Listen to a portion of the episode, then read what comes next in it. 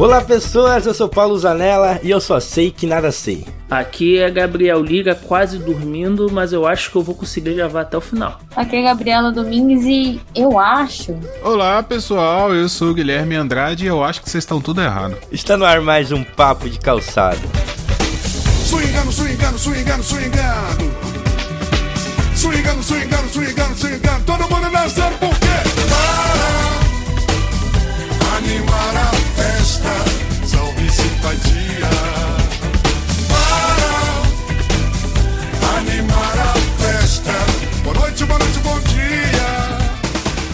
Mas gente boa, gente brasileira, estamos aqui de novo, mais um episódio do Papo Calçada e hoje para falar sobre uma coisa que todo mundo tem, que é o achar. Eu acho isso, eu acho aquilo, eu acho isso disso, eu acho isso daquilo. E nesses achismos, nessa coisa de você expressar uma opinião sem fundamento algum, tirada, você sabe da onde, a gente vai gravar esse episódio de hoje. Você, Gabriel, você acha muita coisa? Não que você esteja procurando. Que, que se eu acho alguma coisa?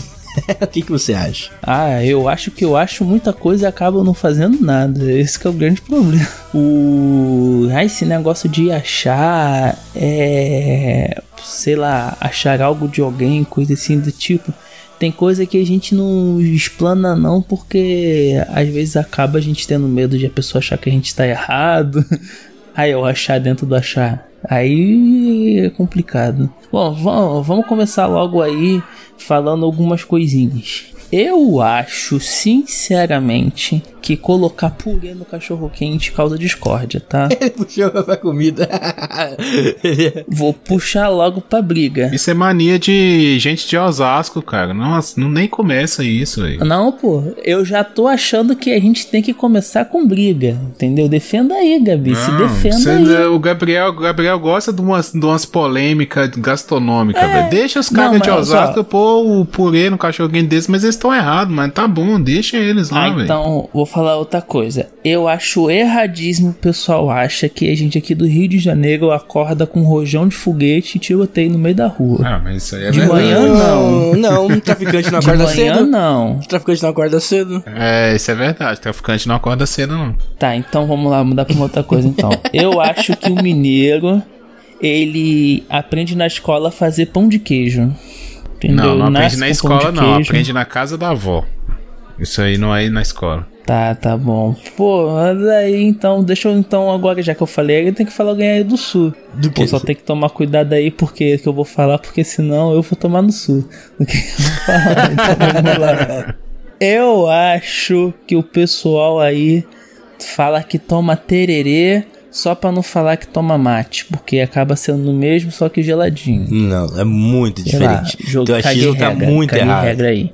Tá muito errado teu achismo. Esse, eu acho que esse que é o problema do achismo, né? A gente acaba achando algumas coisas aí e acaba a gente sempre estando errado na maioria das coisas. Eu vou jogar um achismo aqui também. Eu acho que nós vivemos uma simulação computacional. Ah, isso daí. É, vou falar igual o Visão no WandaVision. É, elabore. Assistiu Matrix? Eu acho que a gente vive uma simulação computacional. E o pessoal que fez a atualização do sistema na versão 2020 e 2021 tá pegando mal nos bugs, hein? Pra quem leu o Douglas Adams, o Guia do Mochileiro da Galáxia, é, a Terra é um supercomputador, né? Na verdade, o segundo supercomputador, que já tinha sido feito um, o pessoal explodiu ele e agora fizeram o segundo, que é a Terra. Eu acho que a gente vive uma simulação. Deve ser por isso até mesmo que a gente sabe muito pouco aí do que, que tem dentro do nosso planeta, sabe mais do que tem lá de fora, né? Ninguém sabe aí, por exemplo, o que que tem no mar, por exemplo, é muito pouco explorado aí. Quem sabe o mar não é nada mais nada menos do que o water cooler do nosso computadorzão aí. Nossa, Quem ô sabe, Nerd, não? agora fala, uma, fala o que que é o water cooler, que metade, 90% da audiência não sabe o que que é isso. Water cooler é, é o momento telecurso.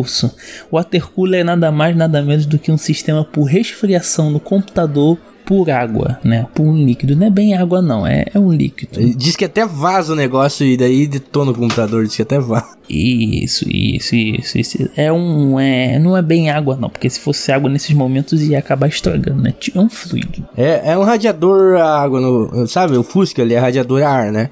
Aí os caras inventaram que tinha que ser mais, melhor e o radiador a água agora no computador. Mas, e daí estamos numa simulação, né? E a cada. é, O, o pouco que a gente vai evoluindo, pesquisando outros mundos e tal, vai aumentando o render do computador, né? Eu acho que em 2020 a gente chegou no. A gente chegou numa- no, num nível tão alto de renderização que deu bug, tá ligado? E tudo em ray tracing, né? Tem que lembrar isso ainda. Olha só, a nerdalhada aí tá ficando feliz que escuta, né?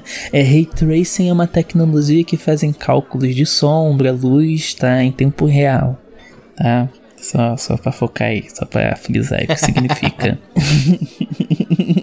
Então diz pra nós o que você acha, Gabriela. Cara, eu achava que eu sabia o que era matéria escura. Vocês já me provaram aqui no off-topic que eu não sei. Então, a gente não é que a gente sabe, a gente acha que sabe. Todo o meu conhecimento ganho com Cosmos, vocês estão querendo provar o contrário. Pô, Cosmos é um bom lugar pra se aprender sobre puxar assuntos, né? Coisas pra puxar assunto. Quem assiste Cosmos não, não fica sem assunto, porque ali fala de biologia, fala de, de espaço, fala de um monte de coisa e. Na verdade, ninguém entende nada sobre esses assuntos, né? É só acha mesmo que entende alguma coisa. Uhum. Ah, é assim, né? Eu posso estar falando baboseira, mas quando não se, quando não se tem nada que realmente prova, né, algo que pode ser científico, né? Por exemplo, sei lá, quando o pessoal falava que a a Terra lá do heliocentrismo, né? Eles achavam que a Terra era no meio. Não, ele falava que era no, no- A Terra era o fodão que todo mundo girava ao redor da planeta Terra. Aí depois acharam aí que não era isso e depois foi provado, né? Então até certo momento tudo é achismo, até que se prova o contrário. Mas aí eu acho que a gente tem que diferenciar duas coisas. Uma coisa é achismo, outra coisa é hipótese. É, é, também pode ter essa possibilidade também. Existe, existe essa diferença, né? porque achismo, igual eu, eu falei, você falou aí, você deu o seu, seu- seus achismos regionais. Eu acho que a- nós vemos uma simulação computacional. Tipo assim, não tem como levantar uma hipótese sobre isso, sobre o que que é. Tipo, ninguém nunca conseguiu provar. Isso é um achismo. Eu tô, tô jogando. Agora, o heliocentrismo ou a, a Terra no centro do universo, isso são, eram hipóteses. Era um senso comum. Alguém levantou uma hipótese baseado em observação. Então aí você já tem questões científicas. Não é que o cara lá, o. Como é que é o nome dele lá? O, é o Copérnico? Eu acho que é. Não é que ele, tipo assim, ah, eu acho que não é na Terra, não. Ele tava observando, já tinha tempo e ele criou uma hipótese. É, E eu aí acho que ele depois- pegou ainda Isso é anotações de outro cara ainda antes dele e, e ele fez anotações, fez É, o Galileu, o também. Galileu já tinha, já vinha estudando sobre isso também. Então o cara desenvolveu algum bagulho. É a mesma coisa do, do, do purê no cachorro quente, cara. É, você acha que é. Não, não, olha só. Agora você vai fazer uma análise científica, pegar é, uma amostragem de duas mil pessoas e cada uma experimentar uma vez e dar uma nota de 1 a 10, aí você vai conseguir provar que é ruim ou não. Perante essa amostragem. É, mas aí, por exemplo, se, se tem um senso comum louco que fala que isso é legal, vira uma hipótese ou continua como um achismo? Não, gente, vamos, entender o que que é hipótese, pelo amor de Deus. O Papo de Calçada ainda é um podcast sério, vai ter gente ouvindo isso aqui, falando Não, que a gente pô, tá falando hoje é o merda. episódio de achismo. Não, eu sei. Deixa, mas deixa eu só explicar o que que é hipótese. Senão a galera vai achar que nós estamos ficando malucos aqui, porra. Nós estamos em 2021, tu tem que tomar cuidado com o que a gente fala. Hipótese, ela vem a partir de observação. Por exemplo, assim, um monte de gente tá comendo cachorro quente com purê. Aí o cara observa e ele pode levantar a hipótese de assim, ó, o cachorro quente com purê é melhor do que o cachorro quente sem purê. Não é que eu acho que é melhor. Não. É, ele faz uma afirmação, uma hipótese parte a partir, ela vai a partir de uma observação. É uma afirmação a partir de uma observação. tá? Agora, eu acho, bom, o eu acho é porque não tem motivo. Sim, eu acho. Por exemplo, aí nós entramos no, no, no ramo da gastronomia. Na gastronomia tem muito achismo. Né? Porque cada, cada pessoa tem um paladar. Cada pessoa tem um, um, um olfato diferente. Tem, então você vai no achismo. Ah, eu acho que se colocar esse tempero aqui vai ficar melhor. Não é uma hipótese. Não tem como você levantar uma hipótese na gastronomia. Sabe? Porque pode ter lá. Não tem como você definir um dado, né? Ou algo assim que comprove realmente benefício maior do que o outro. Esse pessoal que vai no. Pra quem assiste Masterchef, a galera que vai lá, os amadores, né? Eles chegam lá com os pratos fazendo igual eles fazem na casa deles, e os chefes falam que tá uma merda. Aí o cara fala assim, ah, mas eu faço isso aqui na minha vida inteira na minha casa e todo mundo gosta. Só que ele tá fazendo para pessoas que já estão acostumadas com, é, com aquele tipo de comida, com um tipo de tempero, e ele vai apresentar o prato para pessoas que nunca comeram nada do que aquela pessoa fez. Então, ela acha que aquilo tá bom, né? Os, os jurados às vezes até perguntam assim, você acha que ficou bom? Né? Aí a pessoa fala, ah, eu acho que ficou, porque é sempre do jeito que eu faço. Mas tem um senso comum, cara. O McDonald's deve ser igual no Brasil inteiro, tá ligado? Mas aí qual que é o senso comum do McDonald's? Que tem gosto de McDonald's. Não, mas sabe qual é o problema? Não, então se for falar do McDonald's, porque pra mim, eu acho que tudo tem o mesmo gosto. É tudo a mesma carne, é tudo a mesma coisa, só muda a quantidade. É, é uma franquia, né? É aquela parada lá, tipo, o meu verde pode não ser o teu verde, então o meu gosto pode não ser o teu gosto, tá ligado? O que eu acho, sinto como gosto de melão, pra você, você pode sentir como gosto de hambúrguer, tá ligado? E você gostar do mesmo jeito que eu gosto, porque pra aquilo, pra você, aquele hambúrguer sempre teve aquele gosto. Tá complicado mesmo. O, o, o senso comum do hambúrguer é pão, bife, salada. Em determinado lugar, um hambúrguer vai ter batata palha, vai ter maionese temperada, vai ter dois bife. Mas o senso comum do hambúrguer é pão, bife e salada. Isso é um hambúrguer. O que você colocar mais, beleza, mas o que define o hambúrguer é o, o padrão McDonald's, né? Pão, bife e, e salada. Então eu vou trazer um achômetro para vocês. Um achômetro? Eu acho que Crepúsculo não é ruim, ele só é. ele só não é bom. Mas ele Só também não é é ruim. compreendido pela sociedade. E ele é incompreendido pela sociedade, porque ele não é feito para pessoas como nós. Eu concordo com você. Ele, ele Não, funciona para as menininhas de 10 anos. Se não fizesse sucesso, não seria, tipo, ele é bom por algum motivo, porque ele fez sucesso. Uma produtora que garante fechar todos os livros do, de, de, de, de uma saga e, e no, fa- no final não é bom, é bom pra alguém, né? Pô, sei lá, mas. e- isso acontece também em determinadas situações. Por exemplo, tem muito. alguns filmes aí, ou principalmente anime que eu via que eu achava boladão e hoje eu não acho tão legal assim. Eu olho e falo, "Nhé, não é tão legal.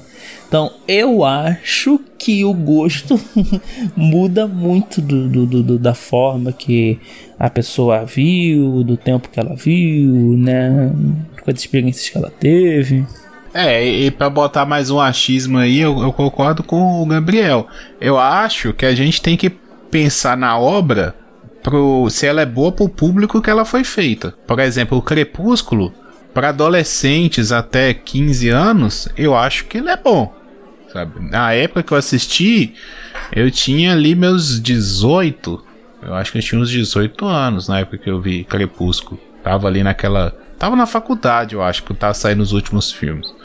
Então eu gostava. Porque tava no hype do, dos vampiros. É, eu sempre gostei desses filmes Água com Açúcar, eu sempre assisti. Então eu, eu meio que era o público ali do Crepúsculo, eu gostava. É, e acredito que várias pessoas também na, nessa faixa de idade aí, infanto-juvenil, gostava. E pronto, agora não adianta a pessoa de 50 anos de idade, acostumada a ver filme de Brucutu, querer assistir o Crepúsculo que ela não vai gostar, ué. Sabe? Não, não é o, o lance. Eu acho o Senhor dos Anéis melhor do que Harry Potter, joguei. Ah, mas aí você tá querendo comparar. Porra, não tem como comparar Não, assim, nada não. a ver, nada a ver, nada a ver, nada a ver, nada a ver. Os caras já exageraram já. Então, peraí, tch, no episódio de achar, então, eu acho, é minha opinião. Como produção cinematográfica ou como, tipo, eu assisto porque eu quero ser cult? Não, não é questão de eu assisto porque eu acho Não, por que, que Senhor dos Anéis tem de cult? Não, Só um livro. Tem um. Ah, é algo. Ah, pô, puta obra, você tem que ver e tal. Só, eu acho que é só isso. Não. Porra, é longo pra caralho. Uhum. É, porque o Senhor dos Anéis. Como assim? ó, Elabore o, aí. ó, o Senhor dos Anéis, ao, ao menos assim que eu saiba, né? Pegou toda a, toda a mitologia aí é, nórdica para o Tolkien criar aí o universo da Terra-média. E muitas das obras que vieram depois, que apareceram pós o Tolkien, e tem elfo e, e os cacete A4, sei lá, é, feiticeiro, é, doente, tudo acabam querendo ou não embebe, embebendo aí, embebedando um pouco aí da obra do Tolkien, entendeu? Porque o cara construiu toda uma base aí de, de- do, do- do universo e tá lá. Tá, mas aí você tá falando do livro. Tô falando do livro, do livro, do livro, do livro. Entendeu? Então acaba aí que ah, o original aí, né? é, é. Fica melhor que a referência. Mas ó, tô falando brincando aí, tá? Porque é, como a gente falou quase há pouco aí, depende muito aí da referência, coisa assim do tipo, por exemplo, os três filmes lá do Hobbit, sinceramente, me diverti muito mais vendo os Hobbits do que a, os primeiros Senhor dos Anéis. Se divertiu? E diverti vendo, entendeu? Gostei de ver o filme, de, de, de, de, de ter acompanhado Foi boa Você a tinha lido os livros? Não, no- o livro não, não cheguei Ah. a ler, não. Só mesmo ver o filme. Que também tem esse. Não, porque isso ajuda. Uhum, porque também tem esse negócio também, né? Que a gente tem às vezes que entender também que, sei lá, os filmes já são extensos. Se for contar exatamente, por exemplo, como que a obra lá primeira é, acaba complicando. Não duvido nada aí que, por exemplo, o Harry Potter aí tem a coisa que no livro é uma coisa e que no filme o pessoal não gostou porque faltou. Não, sim, mas no Harry Potter é bem pouco. Claro, tem alguns personagens que não existem e tal, cenas que eles deixam pra lá, não colocam. Mas é bem fiel, tá ligado? É, é claro, eu concordo com vocês, o, o Senhor dos Anéis foi feito pra outro público, o Harry Potter é pra outro público. Entendeu? Foi feito antes. O primeiro contato que o pessoal teve. Não, eu não com- concordo com isso, não. Eu acho que foi feito pro mesmo público. Não, eu Não acho que é foi, diferente. Eu, cara, eu- tá louco. eu- a abordagem do, do, do Harry Potter da forma do que é é de pouco diferente do. do, do- Tá, vamos, vamos falar de filmes. Vamos falar de filmes, né? Só pra deixar claro aqui. Qual que é a faixa etária que vocês colocam o público médio de Harry Potter e o público médio de Senhor dos Anéis? Eu acho que Harry Potter ele é um filme assim pra família, criança e início não, da faixa juventude. de idade. Tá bom, faixa então, de idade. faixa de de idade. quantos a quantos? Tá, faixa É. de idade, vamos lá. Faixa de idade botaria aí a uns 11 até um. Se no mínimo 11, 14 aí pra cima. Agora, o do. O do Senhor dos Anéis, tipo 16 pra cima. Entendeu? Um intervalo de idade um pouco diferente. Entendeu? Um pouquinho mais diferente mesmo assim. Vamos lá, Gabriela, sua faixa de idade. Eu acho que o Harry Potter não tem uma idade mínima, mas a gente pode colocar que ali tá. no- a maior parte das pessoas começou a assistir com uns 10 anos, que é ali se, se identificou com a idade do Harry. E o Senhor dos Anéis, é- como ele é mais obscuro, assim, mais sério, uma coisa mais tensa, mais densa até de entender, eu acho que ele ficou lá pros 14 anos, que seja dá, dá um, ou até 12, vai. Depende. Paulo, quer opinar? Não, eu concordo com os dois. O, o, o Harry Potter foi feito pra, pra né, mais crianças e tal, apesar do Senhor dos Anéis é, não ter uma proibição de criança não pode ver, mas eu acho que a história é mais complexa, tá ligado? Então, eu acho que não. Eu não, não- eu não concordo com vocês que é de públicos diferentes. Eu acho que é o mesmo público. Se você for pegar o, Senhor o Harry Potter, primeiro, segundo e mais ou menos o terceiro filme, eles têm a mesma faixa etária do da Sociedade dos- do, Anel. Porque a Sociedade do Anel, se você for analisar as duas obras, elas caminham do mesmo. Apesar do, do Harry Potter ter mais filmes, elas caminham da mesma forma. Elas começam uns filmes bem luminosos, bem leves. A Sociedade do Anel é um filme de aventura capa-espada, assim, é super leve. Não tem nada demais ali. É os caras que reúnem um grupo e vai pra aventura. É, é a mesma pegada do Hobbit, o- a Sociedade do Anel. É, e o Harry Potter no início também. Só que aí vai andando, né? O segundo filme do Senhor dos Anéis, ele já dá uma pesada, porque já começa a guerra de fato. Tem o lance lá do, do Saruman e tal, já começa ali. Mas tem muita coisa lúdica, por exemplo, os entes. Aquilo é muito lúdico, então eu acho que é muito é, adolescente também. E o Harry Potter vai caminhando. No final, se você for pegar os dois, três últimos filmes, a partir do momento que tem o cálice de fogo do, do Harry Potter, aquilo ali não é pra criança. Pô, o vilão mata um, um dos mocinhos do filme. É que quando eu assisti Harry Potter, eu era a idade do, do Harry Potter, tá ligado? Eu identificava. Não, aí E quando eu beleza. assisti Senhor dos Anéis, é, eu não tinha a idade do do, do, do. do personagem principal lá, como é que é o nome dele? Pô, o cara já tinha. Eu, eu- eu entendo É, isso, velho. eu entendo isso que você tá falando. Só que você tá falando de um, de um ponto de vista de quando você acompanhou a obra, que você se identificou. Você olhando hoje, você olhando hoje a- as duas obras, elas servem para mesma mesma faixa etária, entendeu? Por exemplo, uma criança de 10 anos que vai assistir Harry Potter, ela vai ter a mesma experiência com Harry Potter e com dos Anéis. Ela vai gostar do começo e não vai entender muita coisa do final. Sabe? Ela vai se identificar com os personagens no começo, vai chegar no final ali, ela vai ficar meio gostei, mas não entendi a história. Naquela época não tinha streamer, cara. Naquela época você assistia conforme os anos iam passando. Pessoal começou a Não, assistir... não tô falando da época, Paulo. Eu tô, eu tô falando da obra hoje. Hoje. Sim, mas você vai ver a obra toda, Entendeu? você vai ver a obra toda inteira. E não tinha na época a obra inteira.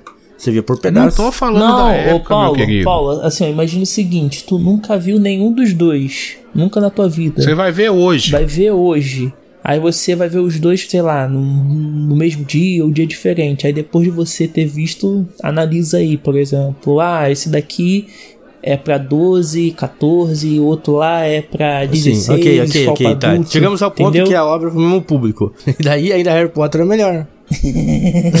Não, então, ah, então, aí, aí Entra eu acho que não se compara as duas obras. Ah, É, aí, aí vamos pro achismo. Quem acha que é melhor, quem acha que é pior. Na minha opinião, não se compara. Pra mim, não tem nada a ver. Tipo assim, é a mesma coisa você comparar é, vôlei com futebol, sabe? São esportes coletivos, mas não tem nada a ver uma coisa com a outra. Sabe? É, Harry Potter é bruxos, é, é varinha, é, sabe, essas paradas assim. É, Senhor dos Anéis é capa-espada, é correria, é, sabe, assim, não, a- as obras, elas não. Apesar delas terem até muita semelhança de. O vilão é bem parecido, é, os protagonistas são parecidos, que é a turminha e tal, mas eu acho que não, se- compara no, no, no enredo, sabe? O não é a mesma coisa. Se você fala assim, ah, por exemplo, você vai comparar Percy Jackson com Harry Potter. Aí eu acho que dá pra comparar. Que é muito parecido. Eles vão pra uma escola de treinamento, eles, sabe, eles entram em aventura. Aí é a mesma coisa. Tipo, Percy Jackson an- andou na, na onda ali de Harry Potter. Aí dá pra você falar, pô, Harry Potter é melhor do que Percy Jackson. Então, eu acho que dá. O tipo, Senhor dos Anéis com, sei lá, uma outra obra épica aí de, de fantasia. É, sei lá, Game of Thrones.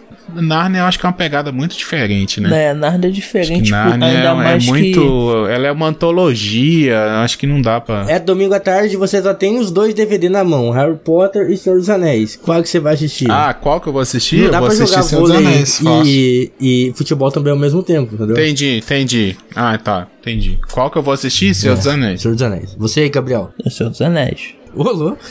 Gabriela? Eu fico com Harry É, Potter. então empatamos aqui. É, X não levou a lugar nenhum. Temos que fazer uma votação Pô. aí, pessoal, no comentário do post aqui.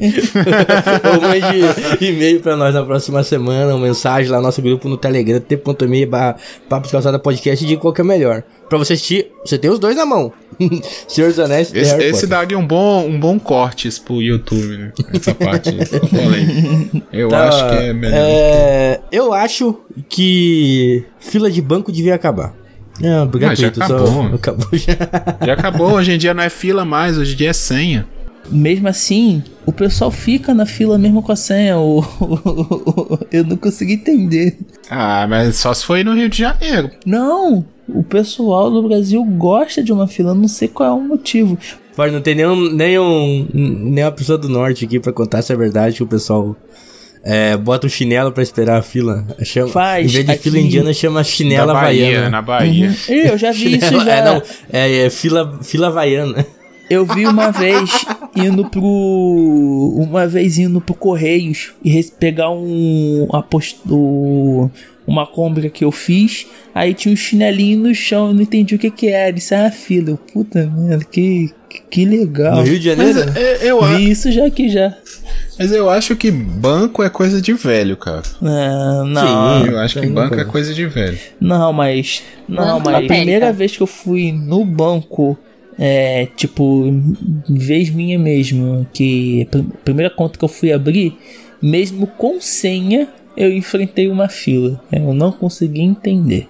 Mas isso tem quanto tempo? Isso tem quanto tempo? Ah, isso tem uns seis, seis anos atrás, por aí assim. Sim, eu ah, acho então, porque... seis anos atrás a gente não tinha nem WhatsApp direito. Ah, para, É, ô Guilherme. o- Hoje para. com, o- hoje com o Pit, Uai, com a mas é, facilidade do... 2015. com Não, a facilidade do Bank, você tem que. Você vai movi- movimentar 1.500, 2.000 reais por mês.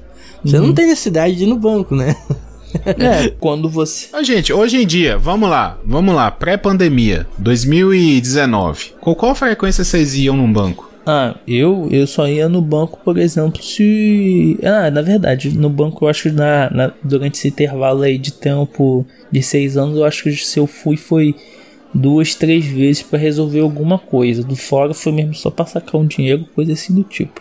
Não, sacar dinheiro não conta, que sacar dinheiro é necessidade. O único lugar que você vai sacar dinheiro é no banco. E você, às vezes você precisa É, você nem entra no banco, né? Pra resolver alguma coisa, pra pagar a conta, pagar a conta, pra fazer um depósito, pra fazer uma transferência, que é tudo coisa que dá pra fazer pelo aplicativo. É, quantas vezes vocês foram no, no banco, assim, por mês, assim? Sei lá, uma vez por mês, duas vezes por mês? Uma vez a cada dois meses por aí. ma- não- muito ainda. Ah, cara, eu ia umas duas vezes por mês. Sério? Antes de ter o bem, antes de ter o meu celular, o meu celular o banking, eu ia duas vezes por mês. Nos dois dias que eu caía meu pagamento, eu ia lá pagar coisa. Loteria, tudo, a mesma frequência? Não, não, loteria não. E loteria teve uma época. Teve uma época da minha vida que eu ia praticamente uma, na loteria umas três vezes por semana. Porque o pessoal aqui de casa não dava tudo pra pagar no mesmo dia. Ah, que raiva. Pois é, mas aí você ia pra resolver coisa dos outros. Então não conta de você. Não, porque eu era de menor, pô, era da casa. É isso que eu tô falando, gente. Hoje em dia, quem vai no Nibanco e loteria é velho. Na verdade, pra pagar. É gente de, de 40 anos pra cima que vai. Porque não tem confiança de que cons- se você pagar pelo aplicativo, tá pago de verdade. A pessoa precisa do, do, do comprovante. Precisa dar o dinheiro na mão de outra pessoa pra ela. uma pessoa estranha pagar pra você. É, faz sentido. Sabe o que eu faço aqui em casa? Eu não gosto de ficar indo sacar no, no banco. Porque às vezes eu fico com medo de, de alguém bater carteira, alguma coisa assim, sabe? Eu tenho muita cisma de. Eu quase não ando com dinheiro. Eu tenho às vezes um dinheirinho em casa aqui, põe lá 50 conto no- na carteira e tá bom. Você não anda com o dinheiro do ladrão? Não, Não anda. não, não ando com dinheiro do ladrão. ladrão de Minas Porra Gerais. nenhuma, não. Se o ladrão me roubar, ele tá fudido. Depois Vai fala levar do nada. Rio. Depois fala do Rio, ó. Esse negócio de andar com dinheirinho do ladrão não, é coisa não, local. não, eu nunca fui assaltado, não. eu tô mencionando nunca fui assaltado, mas eu- diretamente a você, Gabriel. Ih, qual foi? Pois é. é. Mas, tipo assim, o que eu faço aqui em casa, às vezes, é. Minha mãe me dá algumas contas dela pra pagar, eu pego o dinheiro e pago pelo aplicativo. Eu pago pela minha conta tudo e pego o dinheiro e guardo. Sabe? Só, só o. o INSS dela, que é aquele carnezinho, né, preenchido à mão, que não tem como pagar pelo aplicativo, aí tem que ir lá na lotérica. Mas o resto eu faço isso, porque é muito mais rápido. É, eu não preciso ficar andando, andando com dinheiro, sabe, meio da rua. E, cara, você resolve tudo, sabe? Até o barbeiro agora tá aceitando o cartão, velho. Eu não saco dinheiro No nada. interior, mano, dá, dá pro cara fazer uma, dinhe- uma grana com isso. Pagar boleto pros outros em casa. Abrir uma central É. ilegal. Fazer office boy? Fazer serviço de office boy, sei lá, a bota um dois reais de acréscimo aí, uns cinco reais de acréscimo por tá pagando a conta. O... Esse negócio que o, que o Guilherme falou, do, do negócio do, da tecnologia, né, do pessoal não acreditar coisa assim do tipo, faz total sentido pelo seguinte motivo. O pessoal gosta de estar tudo anotadinho, pessoal antigo, tudo anotadinho, né? Tudo guardadinho, tudo certinho assim.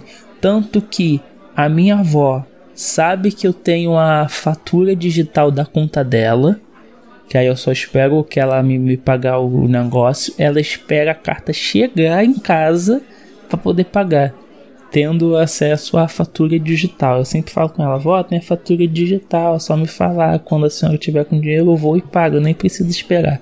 Aí ela sempre esquece disso. aí creio eu que seja com um pouquinho de medo desse negócio aí de, sei lá, não tô vendo. Deixa eu jogar uma aqui, deixa Manda eu jogar aí. uma aqui enquanto você pensa aí. É, eu acho que a automação não vai tirar emprego em massa. Opa, boa, boa, boa. Também acho que não. Hum, eu acho que sim. Eita, tem umas discordâncias então. Por quê? Não, mas calma, Vamos você não lá, falou sua eu- opinião. Você saiu perguntando meu porquê. E você? Ah, não, eu acho que não também. Eu acho que sim, gente. Porque eu acho que quanto mais técnico for o trabalho, você vai precisar de pessoas mais capacitadas. E acho que no momento a gente não tem pessoas capacitadas o bastante para eliminar trabalhos que não precisam de pessoas altamente capacitadas Tirar ou basicamente capacitadas. Trabalho por um período de tempo, então. Tá, cite exemplo aí de profissões.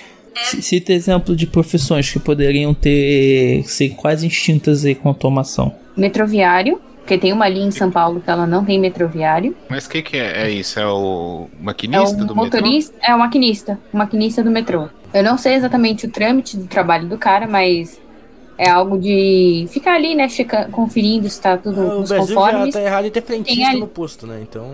É, tem o fretista, caixa de supermercado, porque eu não sei, se- é, pelo menos aqui em São Paulo inaugurou o primeiro supermercado que você não tem caixa. Que é da Amazon, O não é? supermercado todo? É o supermercado todo, é da Amazon. Que já tinha, mas. Você marca um caixas, horário, aí você entra na loja, a loja é menor, aí você escaneia tudo que você vai pegar, paga e sai. Aí quando você pagar, libera. É muita confiança. Ah, tá, libera. Você fica preso dentro do mercado.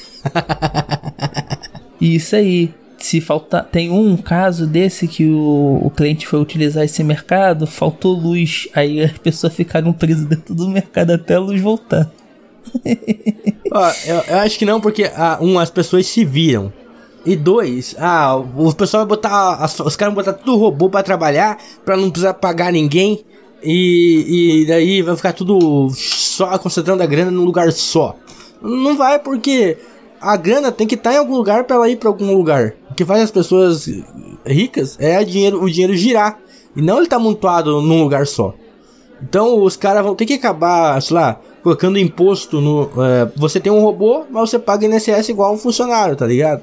Você não paga o salário, mas paga INSS esse, essa grana é, ser revertida pra algum auxílio, pra algum benefício assim, é, pra pessoa, pro dinheiro rodar na economia, tá ligado? Não, o- não faz sentido é, o dinheiro ficar parado em um lugar, porque se todo, um- uma galerinha só tem grana e o resto do mundo inteirão não tem nada, aquele dinheiro daquela galerinha não vale. A pessoa tem que querer, as pessoas têm que buscar a grana. A pessoa tem que querer buscar a grana pra ele valer alguma coisa. Porque até mesmo o maquinista, por exemplo, lá, o metroviário, lá, não, não sei o nome certinho, ele, por exemplo, o sistema ele vai ser é, autônomo até dar merda. Quando dá merda, ele vai estar lá no, na monitoria, sei lá, ou ele vai fazer a parte técnica ou algo assim do tipo. Não é esse problema de dar merda que vai fazer não ficar autônomo. Não, então, tá, vamos lá. Então vamos lá no, no imaginar um mundo aonde seja realmente tudo, tudo, tudo autônomo, autônomo. Você, como usuário, não tem opção de sim ou não. O máximo que tu faz é só senta e assiste que vai ser resolvido isso pra tu. Cara, agora tu me botou no dilema, puta dilema. É porque, ó, a parada de ter a opção de não ter pessoas trabalhando deixa o, a, o autônomo muito barato. Então só pessoas ricas vão ter acesso a um motorista. Igual hoje, tá ligado? Você não contrata um motorista. Entendi. É, é, é, faz sentido. De repente, por exemplo, uma pessoa que faria um trabalho, sei lá, artesão ou alguma coisa assim bem mais detalhista poderia tá topzera, entendeu? Por exemplo, e eu acho que isso reflete até um pouco na nossa realidade, porque, por exemplo, produtos aí de, de feito à mão é, geralmente são caros, né? Por exemplo, se você vai pegar, por exemplo, esse óculos que eu estou utilizando aqui agora, ele a armação dele foi feito por uma indústria. Se fosse, sei lá, de, de madeira feito numa, no, por, por uma pessoa, ia ser bem mais caro entendeu? Sim, Ainda tem esse, aquelas facas customizadas, feita à mão, é uhum. é muito mais caro. Uma mesa de ah, madeira... instrumento musical. Isso, é, por isso que instrumento musical ainda continua sendo um dos artigos mais caros do mundo. De, de, de desse negócio de, de feito à mão. Aí a pessoa não entende, por exemplo, pô, mas isso aqui é de bambu, como que isso daqui custa duzentão, trezentão? Pô, o cara fez a mão ali, tudo certinho, fez o apito, tudo, não passou por máquina nenhuma. É que ele não é um só um guarda-roupa que você só guarda a roupa dentro, né? Esses artigos que são mais que você usa eles para alguma coisa, ele não, não que o guarda-roupa você não use, mas que você tem um trabalho a mais com ele, né? Se eles forem bem produzidos, artes, mesmo artesanal, de forma artesanal, eles são melhores, né? Então, é, são feitos para durar. Não, mas mesmo, mesmo um guarda-roupa, aí entra na mesma, na mesma questão. Um guarda-roupa feito por encomenda, é, de forma manual, toda personalizado, planejado, é, ele é muito melhor do que, sei lá, na Casas Bahia e tirar um guarda-roupa qualquer lá. Dura mais, é feito da forma que, que você quer, é, tudo é melhor, sabe? A madeira é melhor, porque não é aquela, aqueles compensados que eles usam, é madeira boa, sabe? Então é tudo melhor. Não, é falar que eu acho então que pra, com a automação, pra galerona, tipo, a, a gente assim vai sobrar o mais automatizado possível. É, você vai ter que comprar o guarda-roupa de MDF e tal. E para quem puder pagar, os, os profissionais que fazem um negócio à mão, são tipo especialistas no que fazem, vão estar tá trampando pra essa galera que paga, tá ligado? Uhum, é, querendo ou não, querendo ou não, ainda alta produção a longo prazo barateia, né? O, o, alguma coisa, né? Sei lá, quando você tem, sei lá, um, uma coisa que é edição única, poucas unidades, coisa assim do tipo, é caro, mas sei lá, se você tem. É, sei lá, um, um bilhão do mesmo produto, ele não fica tão valorizado, logo então barateia. Eu, eu acho o seguinte, que a automação ela tende a gerar desigualdade social, se não for tratada corretamente. Né? Essa ideia que o Paulo deu de ah, vai criar imposto, não sei o que, é uma visão muito bonita, mas eu acho também que isso não vai acontecer.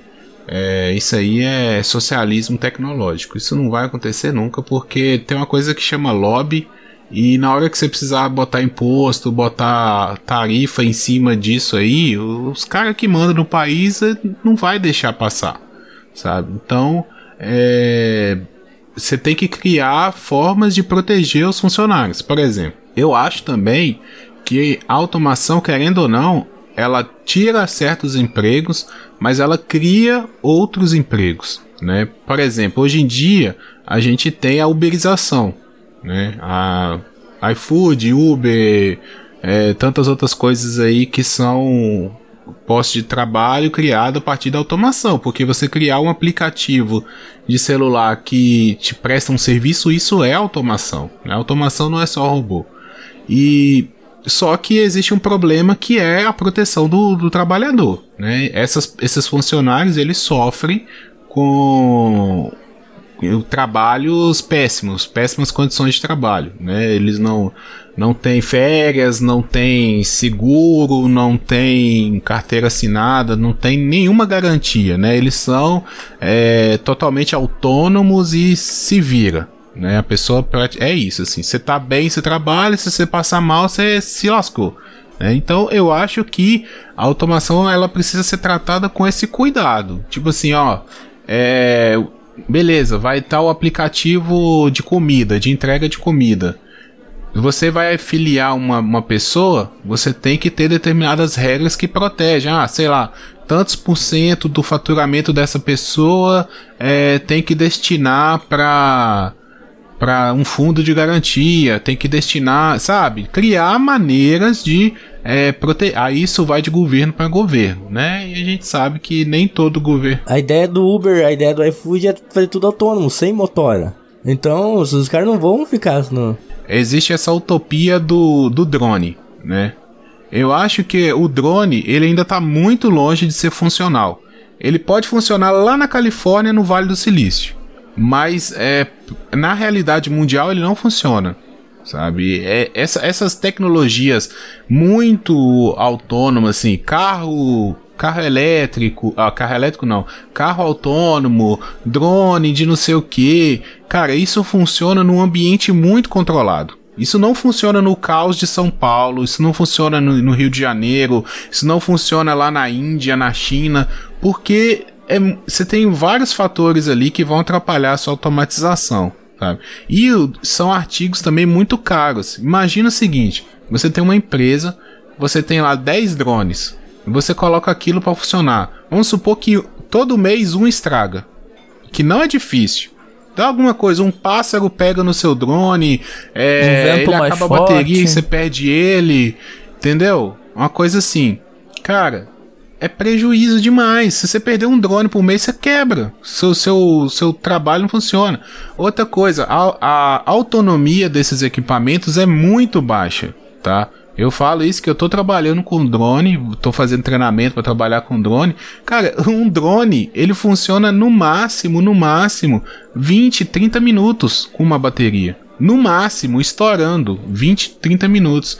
Então um drone tem que sair do lugar, ir até no outro e voltar com 20 minutos. Aí ele chegar no lugar, você trocar a bateria para ele fazer outra viagem. Isso é, hoje em dia isso é inviável.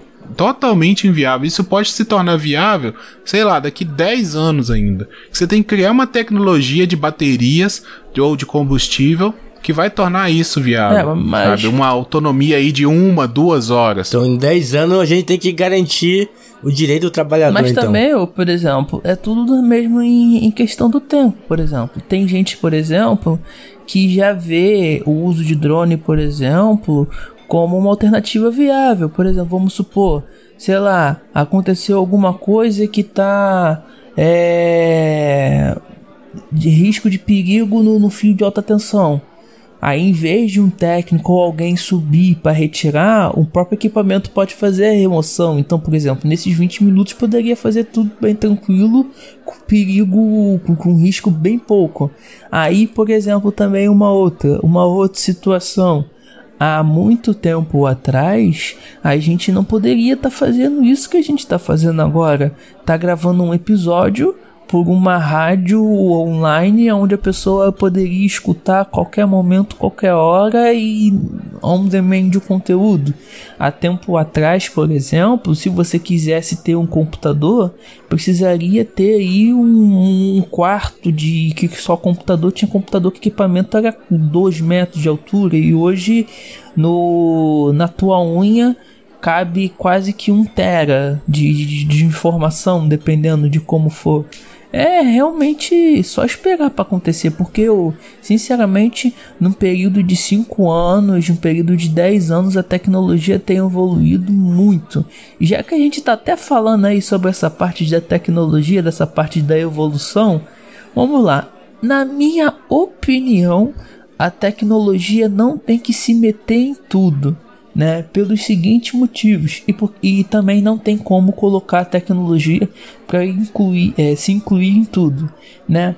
Por exemplo, até certo ponto a tecnologia nos ajuda, por exemplo, em, em coisas que a gente resolve, se for resolver manualmente, complica muito. Por exemplo, vamos supor um sistema de validação de documentos, tan, tan, tan, e no final vai calcular o salário de todo mundo da empresa né? Sei lá, quando a empresa é pequena, tem cinco funcionários, dá para fazer isso tranquilo, mas é quando, sei lá, uma empresa aí de 100, 200 funcionários, poxa, uma pessoa para fazer isso complica, então tem que ter um software específico para isso.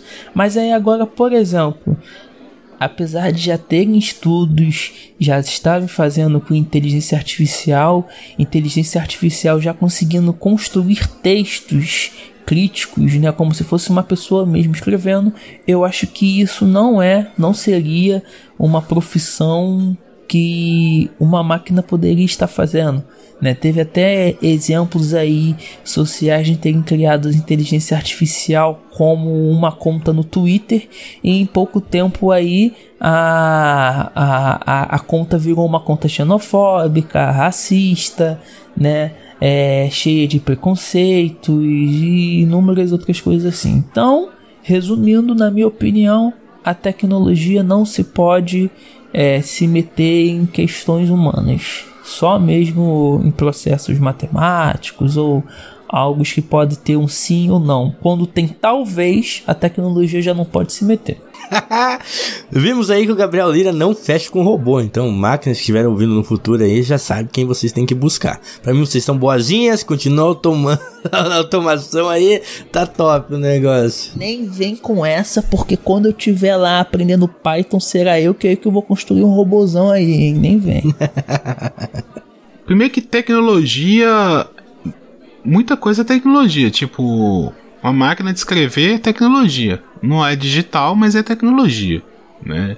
Então, eu acho que tecnologia sempre vai aparecer e sempre vai ajudar. Sim, o Gui, mas eu é, realmente eu me, me expressei errado. Não sim a palavra tecnologia em si, é sim a, a parte do processo de automação. De, não bem automação, é substituir a inteligência humana por uma inteligência artificial.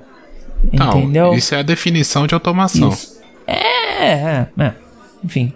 Né? Então, por exemplo, sei lá, tem softwares hoje aí, por exemplo, que não funciona tão bem como a proposta, mas por exemplo, que você pode pegar um texto e o próprio programa faz um resumo para você. Entendeu? Então, por exemplo, se as pessoas aí já achavam que fazer trabalho é fácil, só fazer Ctrl C, Ctrl V, e agora tá mais fácil ainda porque você pode fazer o Ctrl C, Ctrl V do conteúdo e ele faz o resumo ali para você, né? Tem é, tem softwares que isso já é realidade.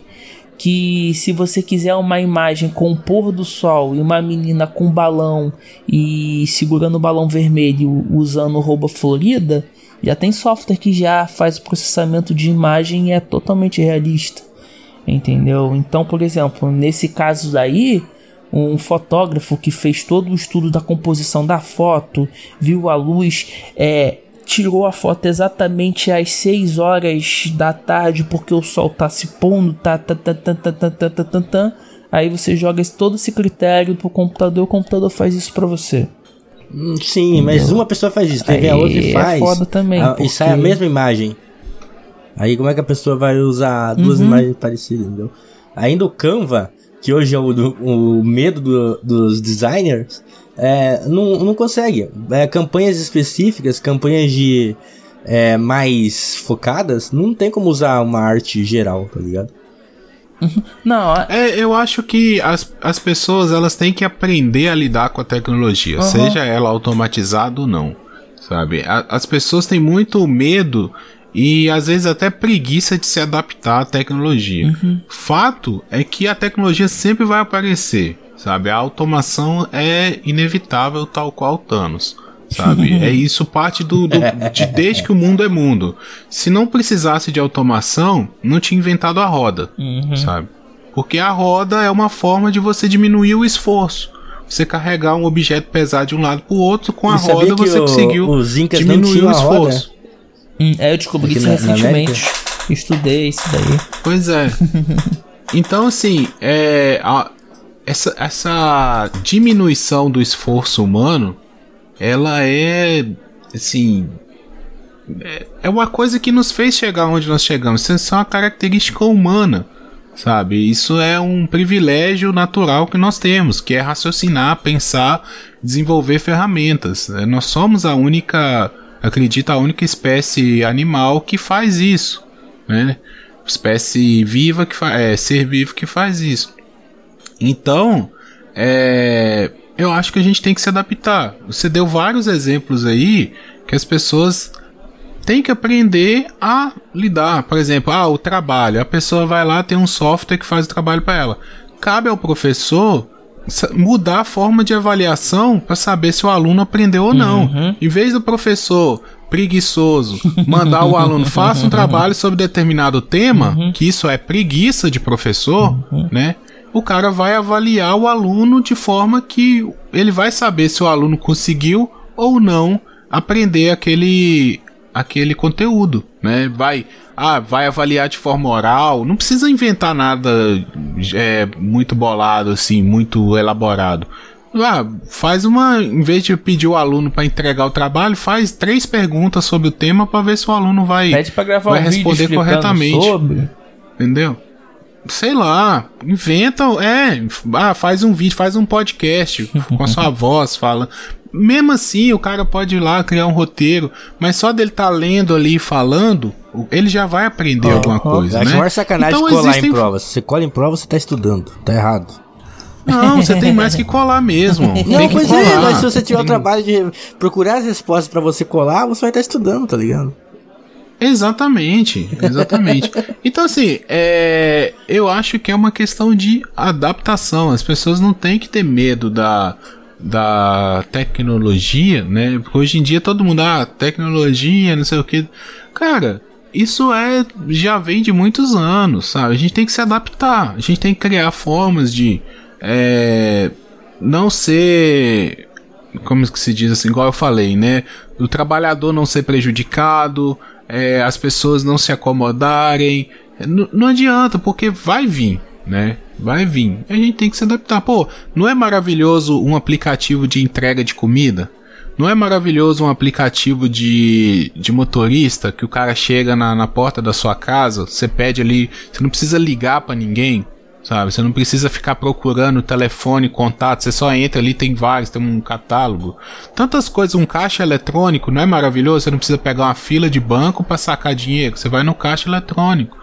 Ou no aplicativo do celular que você já faz a transferência. Agora inventaram até o Pix, que parece que é mais rápido e, e não, não paga tanta taxa assim e tal. Então, cara, tem várias coisas que são ótimas. Elas têm a parte ruim. Lógico que tem. A gente tem que contornar a parte ruim. A gente tem que aprender a, sei lá, o cara que tá se matando no Uber, ele merece ter uma, uma compensação, sabe? Ele precisa ter uma contrapartida ali. Não é só explorar o trabalhador. Isso é errado. Né? Mas falar assim, ah, tem que acabar com o Uber. Não, porra, tem que acabar com o Uber, não, ou com o 99, ou seja lá o aplicativo que for. Lógico que não, melhorou pra caramba, sabe? Eu acho que tem que adaptar. E isso faz total sentido mesmo, porque eu não duvido nada. Hoje, sem energia elétrica, quase ninguém. é, As pessoas quase não fazem nada, só ficam sentadas esperando a energia voltar. Eu não duvido nada que no início lá do, do da, da instalação das redes de, de energia não, nos lugares, não duvido nada que deviam ter grupos aí anti-energia elétrica, ou que Sim, não. o pessoal matava elefante na praça pública pra dizer como era perigosa a energia elétrica. Aí, Os produtores de óleo de baleia. Aí, ó, viu? Então aí. Sim, só, é, só que aí a, a pessoa pode falar, aí, tá vendo como as pessoas estão dependentes? Antigamente, se acabasse a energia, ninguém ficava parado em casa. só que hoje em dia, as pessoas produzem muito mais do que antes que não Sim. tinha energia elétrica. Ah, quantas Porque vezes você andava de gente táxi que tra- por mês antigamente? Não, nunca andava, pô, eu ia a pé, Pois ué. é, agora o Uber. Entendeu? Ou pegava ônibus. qualquer Entendeu? coisa O aplicativo é mais barato. Sim. É, exatamente. Então, assim, ah, por exemplo, meus avós são da roça, né? Todos os meus avós, os quatro, eram da roça. É, eles trabalhavam da hora que o sol nasceu até a hora que o sol se põe.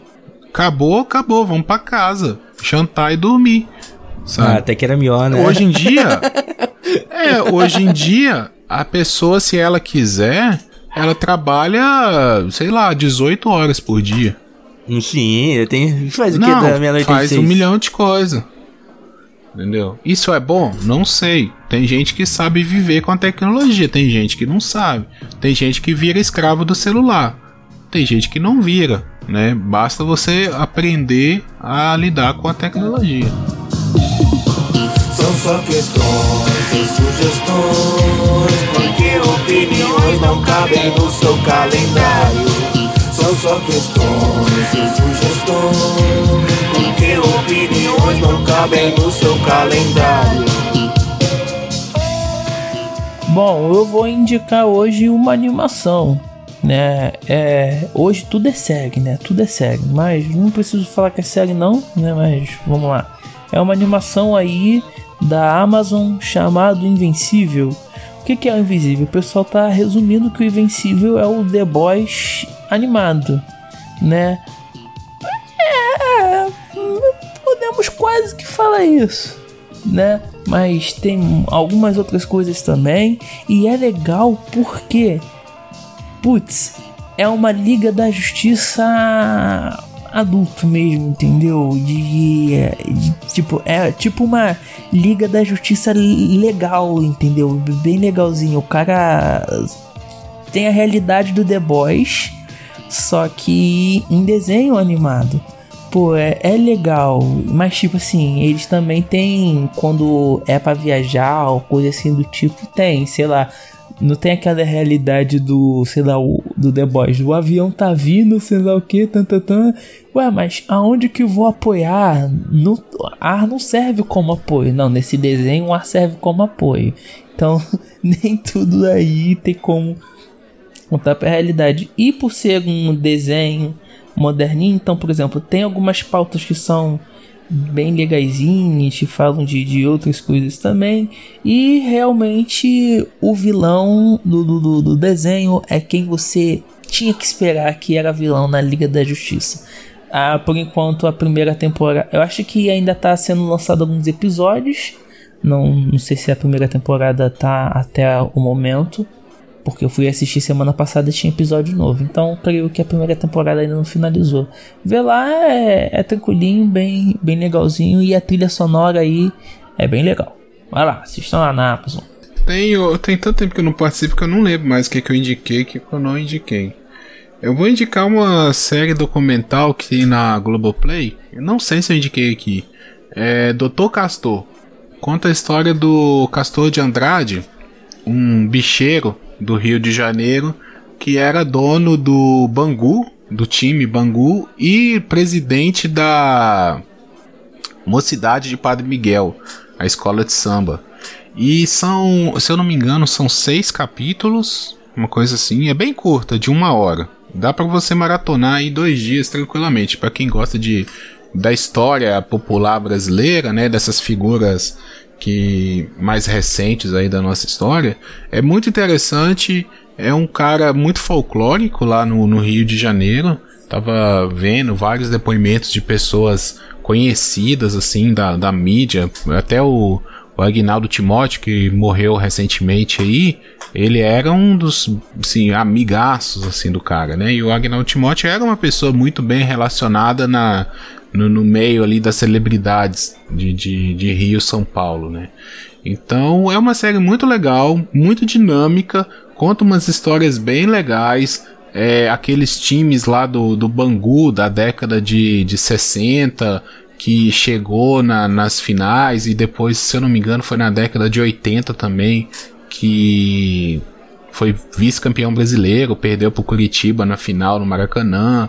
É, as algumas histórias de carnaval, é, como funciona o jogo do bicho no Rio de Janeiro. É bem interessante a, a, a história dele e acho que conta um pouco ali da, da história do, do Rio de Janeiro também. Muito legal. Tem que fazer um episódio falando sobre essas produções brasileiras que estão. É, não tô falando estão melhores ou não do que as antigas, mas pelo menos estão chegando ao público, né? Geral, né? Muitas produções que antes não chegavam, agora estão Sim, chegando. eu, eu acho uma, uma boa, um bom episódio aí fazer em umas indicações nacionais aí recentes, coisas que estão saindo. Eu acho mas que é, tipo, a Globoplay tá fazendo pra caralho, a Netflix tá lançando, né? A Amazon. Não vê muito daqui uns dias a Disney não lança algo também, é, de- com coisas brasileiras, né? E tal. Acho que tá, tá bem doido. assim. Gabriela Domingues, indica alguma coisa pra gente. Bom, é, eu vou indicar o que a gente tava. O que eu falei pra vocês, já o pessoal da bancada, antes da gente começar a gravar. Eu vou indicar umas, um audiodrama da Aurelo chamado Oculto. Eu achei muito bom. São oito episódios de 13 minutinhos, então dá pra ouvir numa boa, assim, um dia, numa, numa tarde, talvez, se for bem tranquilo. E se passa em São Paulo, então eu gosto de, de histórias que passam, se passam em São Paulo, eu fico, não sei, eu fico com um quentinho no coração. Então, fica essa dica. E não sei, se todo mundo gostar e aí quiserem gravar um episódio comentando, eu estou aqui à disposição para essa ideia. obrigado, obrigado. É, vou indicar aqui uma série que eu vi com a Gabriela essas últimas semanas. É, chama WandaVision, acho que muita gente já viu. Se você não viu, vai ver. Hype danada aí da, da, da Marvel Studios, né? Mas é maneiro, não é só Vingadores, não. Tem, uma, tem historinhas por trás, tem uma, uma parada mais. a origem da Wanda, né? No, pra, pra entrar no MCU depois. É, a origem da Rambo também, a filha da. da. Ah, esqueci o nome da mulher que tava lá com a Capitã Marvel. Da namorada da Capitã É, Marvel. isso. então tem, tem várias coisas lá interessantes. Então, se você não viu, vai lá ver aí é, WandaVision na, na Disney ou onde você achar melhor ver. Pessoal, obrigado pela Aqui, presença. só uma Oi? pergunta, só, só antes de você continuar aí. Você sabe quando vai sair a série do Loki? Não, não sei. Junho, é. julho? Hum. Não, porque depois que terminar a série do Loki, podia fazer um episódio aí sobre essas três séries. Porque diz que o Soldado Invernal tá legalzinha, eu acho que a do Loki vai ser Pois legal é, também. estão falando, tem que começar o Cidade Infernal também, porque tá maneiro. Dizem, né? Eu não, não vi ainda. É, é, mas, obrigado então. É, agradecer aqui os nossos, nossos padrinhos, nossos apoiadores que dão essa força pra gente, que faz a gente se sentir feliz aqui no, no Papo de Calçada e faz a gente querer continuar. Então, nossos padrinhos são o Renato Amorim, o Danilo de Almeida, o Pensador Louco e a Jaque Rosa, o pessoal que tá é, dando a mão. O Papo de Calçada um incentivo moral é, é, pra- e a gente fica bem feliz. Você pode fazer igual eles, né? Indo lá no padrim.com.br e doar o Papo de Calçada lá, um realzinho já vai estar fazendo a diferença ou procurar a gente no PicPay e você também pode estar ajudando aqui o pessoal do Papo de Calçada. É, siga a gente nas redes sociais, no, no Facebook, no Instagram, no YouTube. É só procurar por Papo de Calçada que você vai encontrar a gente. E entre no nosso grupo no Telegram, t.me barra Papo de Calçada Podcast. Lá você vai encontrar todo o pessoal da bancada aqui, mais uma galera, mais um- uma galera, um- os ouvintes que estão lá ajudando a gente a, a- a desenvolver esse programa aqui, comentando, criticando, dando dicas e fazendo críticas construtivas. Você pode fazer parte desse, desse grupo também lá no Telegram. Lembrando que a gente está no Bookstime Brasil, né? Que é uma um portal de podcast, tá? A gente mais nove podcasts lá. Lá tem bastante conteúdo relacionado ao mundo pop, ao mundo nerd, textos, livros, artigos e os nossos podcasts estão lá, como o Papo Solo, o TV na Calçada, o Papo de Calçada em si e a nossa amada novela Fogos Eternos da Chama da. Não, Chamas Eternas do Fogo da Paixão. então é isso aí, pessoal. Valeu.